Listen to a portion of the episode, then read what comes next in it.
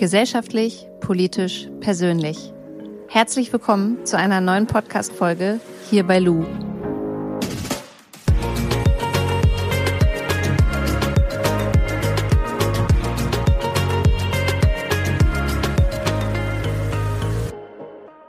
Hier in Deutschland werden jährlich circa 6,2 Millionen Tonnen an Plastikmüll produziert. 85 Prozent davon sind Verpackungsmüll. Und dieser Verpackungsmüll, der landet dann auch bei uns im gelben Sack oder in der gelben Tonne. In den Medien wird ja viel darüber gesprochen momentan, wie wir auf Plastikmüll verzichten bzw. diesen reduzieren können. Das finde ich auch ganz, ganz wichtig. Ich finde es aber auch wichtig, dabei immer zu sagen, hey, geht nicht von 0 auf 100, denn von 0 auf 100 würde bedeuten, dass ihr beim nächsten Supermarkteinkauf wirklich gar keinen Verpackungsmüll mehr mit nach Hause nehmen dürft. Und das ist fast unmöglich, wenn man nicht einen Unverpacktladen bei sich in der Nähe hat und dann auch super demotivierend. Ich glaube, dass durch diese ganze Plastikdebatte, die in den Medien ist, ähm, ja, das eigene Verhalten, das Konsumverhalten nochmal hinterfragt werden kann und man dafür nochmal einen schärferen Blick auch darauf bekommt, was brauche ich wirklich zu Hause und was brauche ich nicht. Wir sollten aber auch darüber sprechen, dass wir auch in Zukunft meiner Meinung nach nicht komplett auf Plastik verzichten werden können und es viel wichtiger ist, hier Alternativen zu finden, beziehungsweise Prozesse, die es möglich machen, dass wir nicht jedes Mal neues Plastik produzieren müssen. Denn neues Plastik produzieren bedeutet einmal viel CO2, das in die Atmosphäre ausgestoßen wird und andererseits fossile Rohstoffe, die endlich sind, verbrauchen, um einen neuen Joghurtbecher herzustellen. Und damit dieser Joghurtbecher, wenn er bei uns im gelben Sack oder in der gelben Tonne landet, eben nochmal benutzt und recycelt werden kann, braucht es eine Kreislaufwirtschaft. Und über dieses Thema möchte ich heute mit dem Bundestagsabgeordneten Michael Tews sprechen, der sich da bestens auskennt. Michael, wenn wir über Plastik sprechen, müssen wir eigentlich über Kunststoffe sprechen. Das ist ja der fachliche Begriff dafür. Sind denn Kunststoffe an sich jetzt schlecht oder gut oder vielleicht auch beides? Und wie geht man denn in der Industrie jetzt mit diesen Kunststoffen um, damit eben nicht mehr jedes Mal Neuplastik produziert werden muss und auch nicht jedes Mal noch mehr CO2 in die Atmosphäre geschossen wird?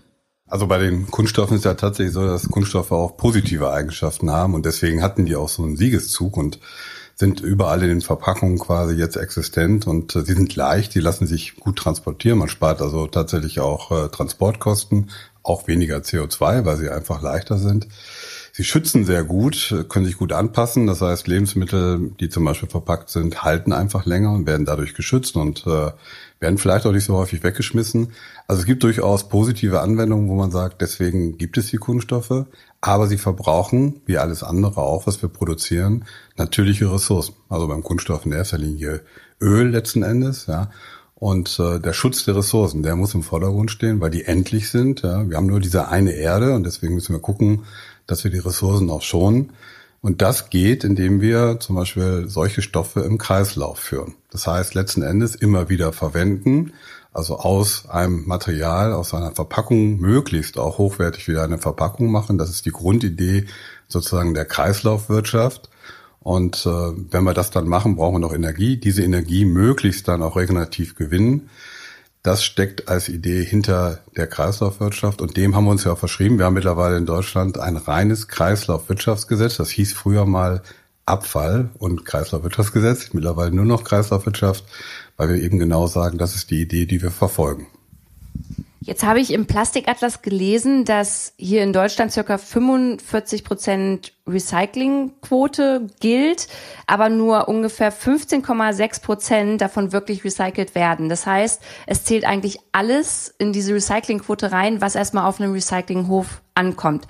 Stimmt das und ist das nicht ein bisschen Augenwischerei, weil der größte Teil wird dann ja auch erstmal mit verbrannt und nicht recycelt, um dann dementsprechend wieder ja neue Verpackungen zum Beispiel daraus machen zu können.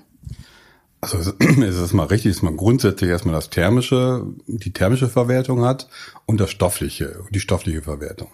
Bei der thermischen Verwertung, klar, da wird der Müll verbrannt, ja, und äh, letzten Endes der Energieinhalt genutzt. Das ist auch durchaus sinnvoll bei vielen Sachen, weil sie sich aufgrund der Schadstoffbelastung oder andere Dinge nicht ohne weiteres recyceln lassen. Also auch das hat eine Berechtigung und wir werden auch weiterhin solche Anlagen brauchen, die dann letzten Endes auch zur Energieversorgung dienen können. Aber natürlich ist es unser Hauptinteresse, eben genau diesen Kreislauf zu bedienen und dazu muss das stoffliche Recycling gefördert werden. Und das stimmt schon, da muss man nämlich genau hingucken, ob das wirklich hochwertig ist, ja, oder ob zum Down gecycelt wird, das heißt, äh, ob sozusagen aus äh, Plastikmaterialien dann wieder Materialien gewonnen werden oder Produkte gewonnen werden, die aber keinen hohen Wert haben, auch keine gute Qualität haben, die sich schlecht verkaufen lassen. Zum Beispiel eine Bank, oder? Also man Downcycling heißt ja, dass man daraus noch eine Parkbank macht oder zum Beispiel Blumentöpfe?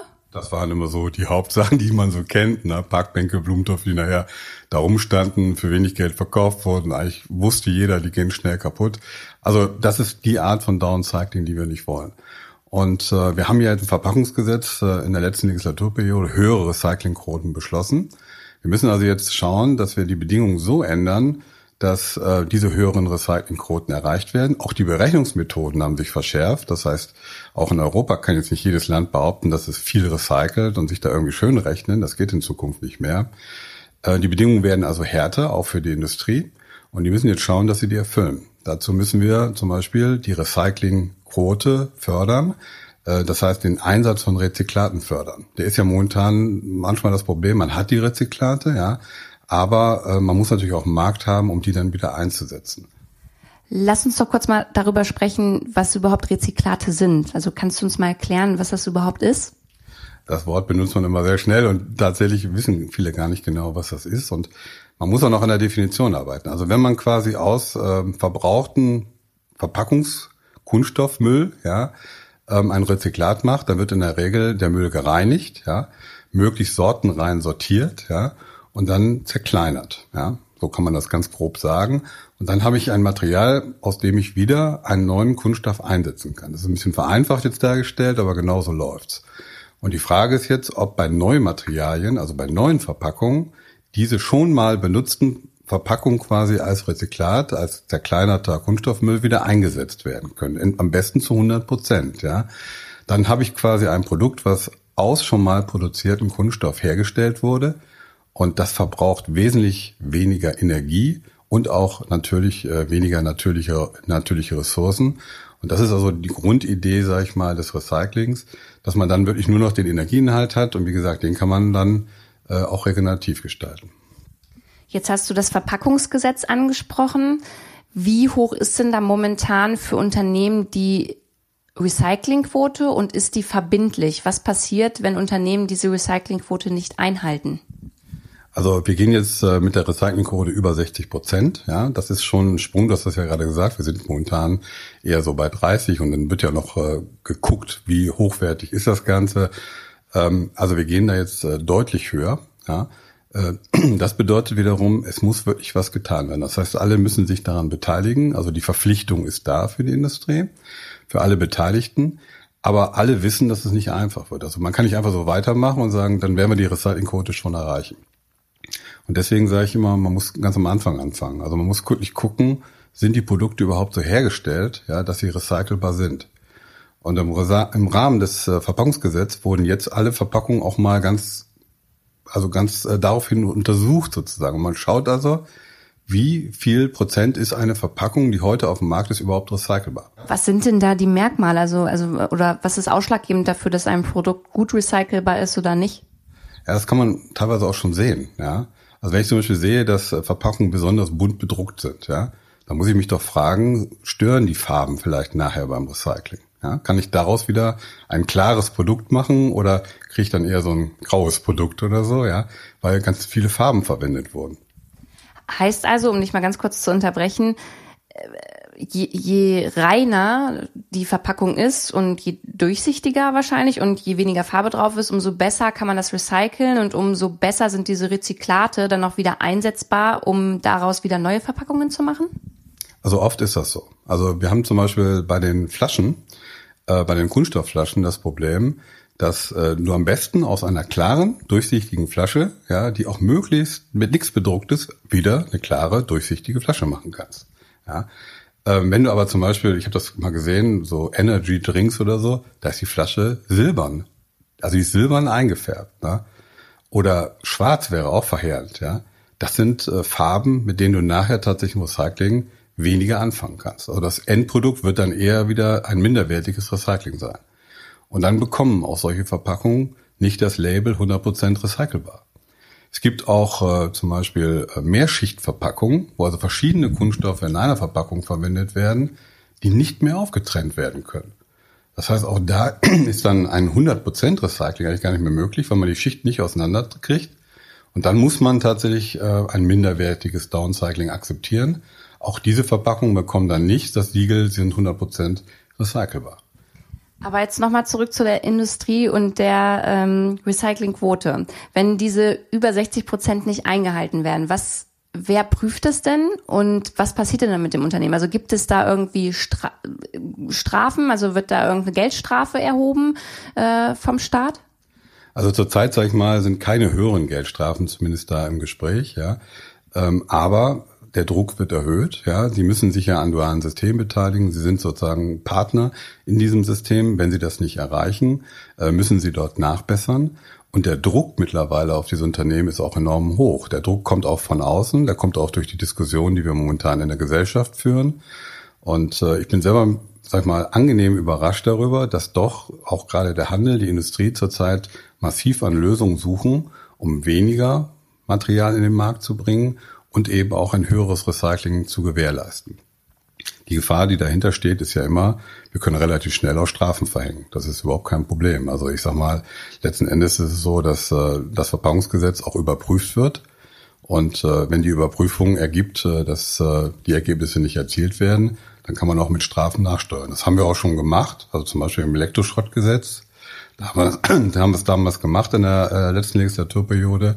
Da haben wir gemerkt, dass sich bestimmte Marktteilnehmer, zum Beispiel im Onlinehandel, nicht ausreichend beteiligen und haben die Strafen erhöht. Das ist alles möglich, ja. Aber natürlich muss man jetzt auch mal schauen, kommt das System überhaupt in Gange? Funktioniert es? Und erreichen wir auch zum Beispiel mit den Lizenzabgaben, die ja jetzt auch ökologisch gestaltet werden sollen, erreichen wir überhaupt unsere Ziele? Wenn das funktioniert, ist gut. Wenn nicht, dann muss man nachsteuern. Und nachsteuern ist bei Gesetzen jetzt auch nicht so ungewöhnlich. Ne? Also man muss auch schon mal sehen, klappt es oder klappt es nicht. Es ist aber trotzdem noch so, dass natürlich Neuplastik, also Plastik aus fossilen Rohstoffen ähm, immer noch günstiger ist, als Rezyklate zu benutzen. Wie kann denn die Politik hier helfen? Ich hatte letztens ein paar Gespräche auch mit Unternehmen, die gesagt haben, ja, wir würden gern, aber das kostet halt auch, äh, Rezyklate einzusetzen und darauf zu achten, dass wirklich aus äh, ja, recyceltem Plastik wieder unsere Verpackungen entstehen. Gibt es da A, sowas wie Subventionen für Unternehmen, dass sie ähm, nachhaltiger und umweltschäd oh, nee, umweltfreundlicher äh, dementsprechend produzieren? Und B, wie sieht's denn mit einer äh, Neuplastiksteuer zum Beispiel aus? Also es gibt immer mehrere Möglichkeiten, äh, das zu machen. Ähm, zurzeit bin ich zum Beispiel der Meinung, bräuchten wir sowas wie eine Mindestrezyklat-Einsatzquote. Also dass ganz klar geregelt wird, diese Menge muss sozusagen in Umlauf gehalten werden, egal wie sich gerade der Ölpreis entwickelt, wie, egal wie die äußeren Bedingungen sind. Aber wir wollen das eben als Ziel erreichen und deswegen muss man das auch klar fordern und dann eben auch, sag ich mal, durchsetzen. So, das ist also, sag ich mal, eine Möglichkeit. Eine andere Möglichkeit äh, sind Verbote. Man kann also bestimmte Dinge auch verbieten. Also man kann zum Beispiel sagen, also Verpackungen, die nicht recycelbar sind oder Verpackungen, die Stoffe beinhalten, die Probleme machen beim Recycling, verbieten wir. Auch das ist möglich. Und dann gibt es eben die Möglichkeit, die du gerade erwähnt hast, die auch teilweise jetzt schon angewendet wird. Das ist äh, die finanzielle Steuerung. Also über die Lizenzabgabe wird ja jetzt gesteuert, das ist auch Teil des Verpackungsgesetzes, dass die ökologische Verpackung sozusagen einen besseren Preis bekommen soll als die Verpackung, die nicht recycelbar ist. Das funktioniert auch heute schon, aber es funktioniert vielleicht noch nicht ganz so, wie wir uns das vorstellen. Und wie, du warst ja auf der Veranstaltung, die wir gemacht haben, wo wir über Plastikrecycling bei der SPD gesprochen haben. Und da war zum Beispiel, waren auch noch andere Vorschläge da, äh, wie man das machen kann. Man kann einen Fonds bilden, man kann sozusagen Geld einnehmen von denen, die die Verpackung in den Markt bringen und sagen, damit fördern wir ganz gezielt zum Beispiel so Technologien, die Verpackung einsparen. Äh, das ist ja auch noch eine Sache. Vermeiden ist ja immer noch besser als äh, nachher recyceln. Ähm, oder eben die besonders gut recyceln. Die fördern wir damit ganz aktiv. Also, dass man quasi nochmal zusätzlich Geld eben bereitstellt. Das ist möglich. Ja, das, da gibt es sicherlich auch viele Wege. Aber wir befinden uns ja gerade auf dem Weg und jetzt müssen wir erstmal gucken, wie gut funktioniert das mit der Lizenzabgabe und was kann man dann noch tun, um sozusagen diesen Marktnachteil, den es ja immer gibt, gerade bei niedrigen Ölpreisen. Sollte der Ölpreis mal irgendwann steigen, sieht es ja sowieso wieder ganz anders aus. Dann wird das Recycling plötzlich spannend und finanziell dann auch interessant. Wir haben jetzt die letzten Wochen immer über das Klimaschutzgesetz gesprochen und da hat das Thema Abfall und Recycling meiner Meinung nach ja gar keinen Platz gefunden, beziehungsweise ist da gar nicht aufgetaucht. Woran liegt denn das nun wieder und wäre es nicht auch wichtig, auch dieses Thema mit im Klimaschutzgesetz aufzunehmen, weil letztendlich äh, ist es ja nun mal so, dass bei der Produktion ähm, bis hin zur Entsorgung auch klimaschädliches CO2 in die Atmosphäre gelangt. Also das wird übrigens Inhalt meiner heutigen Rede sein im Bundestag. Ich rede ja nachher über den Haushalt, ja, über den Teil auch des äh, Umweltbereichs. Und äh, da geht noch was. Also bei, bei äh, der Verpackung beziehungsweise auch bei der Kreislaufwirtschaft insgesamt gibt es genau diese Möglichkeiten, äh, dass wir über das, was wir tun, also quasi Dinge im Kreislauf halten, eben auch CO2 einsparen. Ja? Und äh, ich glaube, dass das immer wieder auch äh, klar mal benannt werden muss und dass auch alle sozusagen aufgefordert werden müssen, in diese Richtung zu denken. Und interessanterweise haben wir ja in der Kreislauf Wirtschaft eine Industrie, also sag ich mal die Entsorgungsunternehmen, die Firmen, die auch recyceln, auch die kommunalen Unternehmen, ähm, die ein hohes Interesse daran haben, äh, dass wir genau das tun und das auch selber sozusagen pushen. Und die sind auch damit nach außen gegangen und gesagt, oh, wir sind gar nicht genannt worden in dem Klimapaket, aber natürlich sind sie Inhalt dieses Pakets. Und äh, wir werden ja nicht nur erleben, dass wir ein Klimaschutzgesetz bekommen, sondern wir werden viele untergesetzliche Regelwerke, viele andere Gesetzesbereiche ändern um Klimaschutz sozusagen allgemein in alle Bereiche, egal ob das Verkehr, ob das Landwirtschaft ist, aber natürlich auch der Kreislaufwirtschaft hineinzubekommen und werden alle Potenziale heben müssen, um unser Ziel zu erreichen, eben CO2 einzusparen für die Zukunft, ähm, alle Bereiche auch heben müssen, alle Möglichkeiten heben müssen. Und äh, ich sehe da durchaus noch ein großes Potenzial auch im Bereich der Kreislaufwirtschaft. Und da sind wir gerade dabei, das in Gang zu bringen, dass wir zum Beispiel eben durch mehr Recycling eben auch CO2 einsparen. Ich werde jetzt nachher wieder nach Braunschweig fahren. Da habe ich die gelbe Tonne. Bei meinen Eltern in Hornburg gibt es den gelben Sack. Und ich habe gehört, in Bayern gibt es gar nichts von beiden. Äh, dazu auch noch mal eine Frage. Warum ist diese Mülltrennung Sache von Bundesland zu Bundesland. Warum ist es nicht übergreifend? Warum gibt es da nicht eine Regelung für ganz Deutschland? Also das haben wir eigentlich sogar versucht. In der letzten Legislaturperiode wollten wir die Wertstofftonne auch komplett einführen, ist aber gescheitert sozusagen auch an unserem Partner in der Koalition. Deswegen muss man sagen, das, das haben wir noch nicht. Das hat teilweise auch äh, Ursachen, also zum Beispiel in Bayern hat man sehr früh schon Wertstoffhöfe eingeführt. Ja? Das war keine schlechte Sache. Das äh, war, muss man eigentlich sogar lobend erwähnen, weil die haben schon sehr früh, sag ich mal, diese Wertstoffhöfe auch in großer Zahl eingerichtet in Bayern und heute sagen sie, ja, warum sollen wir denn den gelben Sack hinstellen, wenn wir die ganzen Wertstoffhöfe haben? Kann man doch dahin bringen, den Müll. Das heißt, die ganzen Leute aus der Stadt müssen eigentlich in Bayern ähm, auf zu so einem Wertstoffhof fahren, um ihren Müll dort dann zu trennen? Das macht doch heutzutage keiner mehr, beziehungsweise die Fahrt dahin vielleicht mit dem Auto. Das ist ja äh, CO2-bilanzmäßig auch nicht gerade sinnvoll, oder? Hast du sehr schön bemerkt. Das macht tatsächlich kaum einer oder wenige Leute. Also die Bayern sagen dann immer, ja, nein, also wir haben aber sehr gut sortierten Müll, weil der, der das noch macht, sozusagen, also quasi seinen gelben Sackmüll äh, mit dem Fahrrad dann möglichst zum Wertstoffhof fahren, der hat das wahrscheinlich auch vorher sehr gut sortiert. Also sie sagen, wir haben eine gute Qualität, aber natürlich sammeln sie viel weniger als andere Bundesländer. Äh, und deswegen wird das auch kommen, sage ich mal, und das ist auch in, in, einigen Gemeinden schon gekommen, dass sie auch den gelben Sack oder die gelbe Tonne noch besser, am besten ja eine Wertstofftonne aufstellen. Und äh, insofern wäre ich auch dafür, dass man das vereinheitlicht, dass man also wirklich die Wertstofftonne macht. Man muss allerdings schon eingestehen, dass es natürlich auch Bereiche gibt, äh, wo momentan Versuche laufen, also wo die Kommunen versuchen, das beste System zu finden für sich. Und äh, da kann es auch, finde ich, schon mal regionale Unterschiede geben. Wenn diese Ergebnisse erzielt werden, die wir haben wollen, also möglichst ein großer Anteil auch eingesammelt wird, dann ist das auch in Ordnung. Also vielleicht sollte man nicht immer ganz starr denken und sagen, es muss jetzt so gemacht werden, ähm, weil man sich natürlich auch anschaut, äh, dass wir die beste Lösung finden wollen. Dazu muss man hin und wieder auch mal Sachen ausprobieren können. Aber ich halte die Wertstofftonne zum Beispiel für ein gutes System. Und äh, bei den Säcken zum Beispiel haben wir immer die Erfahrung gemacht, dass sie durch die Gegend fliegen. Das finden wir auch nicht so schön in der Kommune. Aber so eine Wertstofftonne, wo nicht nur Verpackungsmüll, sondern auch anderer Kunststoffmüll zum Beispiel gesammelt werden, auch andere Wertstoffe, also auch Metall, ähm, die halte ich für das Sinnvollste. Und da haben wir auch für gesorgt, dass die möglichst eingeführt werden kann, wenn eine Kommune sich dazu entscheidet. Also man könnte jetzt hier mal aufrufen äh, an die Kommunalpolitiker, äh, diskutiert das mal bei euch, entscheidet euch für die Wertstofftonne und setzt die auch durch. Ja, die Möglichkeiten haben wir euch gegeben in dem Verpackungsgesetz. Das muss jetzt gemacht werden und ist ungefähr die Hälfte der Kommunen in Deutschland, die das auch schon gemacht hat. Vielleicht noch so ein letzter Tipp für Unternehmen, die hier vielleicht zuhören, die auch mit Kunststoffen arbeiten und vielleicht noch nicht so ganz diese Recyclingquote erfüllen. Was, was rät man denen, wie die anfangen damit, auch wenn sie gerne mehr Rezyklate einsetzen möchten? Ja, ich glaube, dass zurzeit ganz viele Unternehmen, also insbesondere auch der Handel, aber auch äh, diejenigen, die Verpackung einsetzen, also die Lebensmittelindustrie und so, die überlegen alle zurzeit. Ja, also ich, ich glaube, die brauchen auch nicht unbedingt jetzt meinen Rat. Da gibt's auch nicht den Rat, äh, wie man es machen kann, aber die überdenken gerade ihre Verpackung.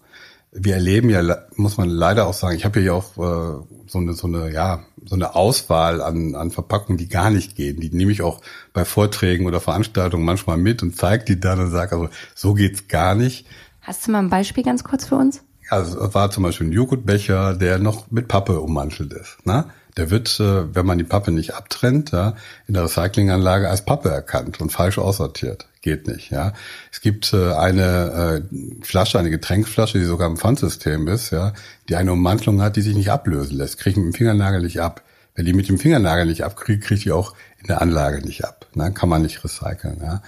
Es gibt äh, die sogenannten Quetschis, kennst du vielleicht auch, also wo so ein Mousse drin ist, so ein Fruchtmus, ah. ja. Ja, gibt's auch im Laufbereich, äh, kannst du dann immer beim Laufen so reinhauen. Gibt's aber auch für Kinder, ne? Diese.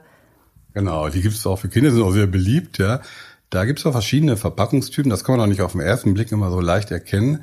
Einer ist aus ganz verschiedenen Kunststoffmaterialien sozusagen Geschichte zusammengestellt, ja, und diese Schichten lassen sich eben nicht trennen, lässt sich nicht recyceln. Ein anderes Material ist ein sozusagen Monoplastik, das ist innen auch mit einer ganz leichten Beschichtung, aber im Grunde genommen lässt sich dieses Material recyceln. Für den Kunden fast nicht zu erkennen, aber zwei verschiedene Materialien. Es gibt also Alternativen, die werden aber komischerweise nicht genutzt.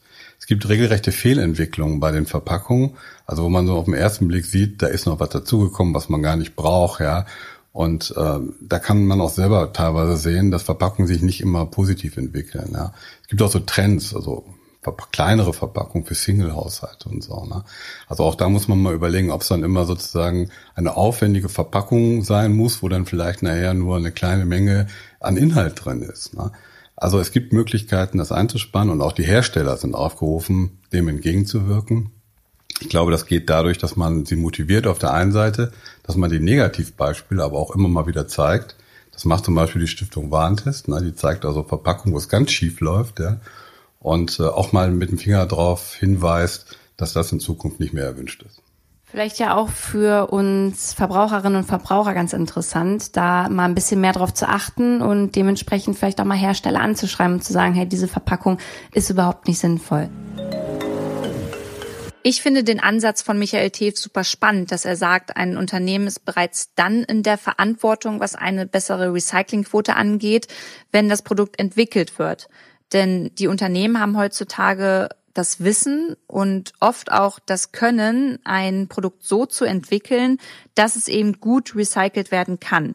Und das ist auch der Ansatz, der sollte verfolgt werden und nicht nur in Deutschland, sondern weltweit. Nicht nur wir Deutschen müssen an unserer Recyclingquote arbeiten, sondern die ganze Welt.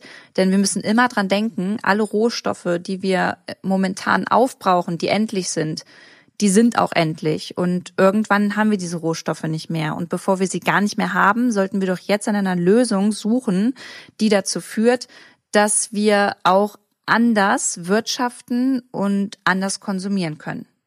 So Leute, ich hoffe, die Folge hat euch gefallen und es war interessant für euch. Wenn es das war, dann würde ich mich super freuen, wenn ihr einen Kommentar, eine Bewertung da lasst, damit der Podcast einfach noch ein bisschen gepusht wird.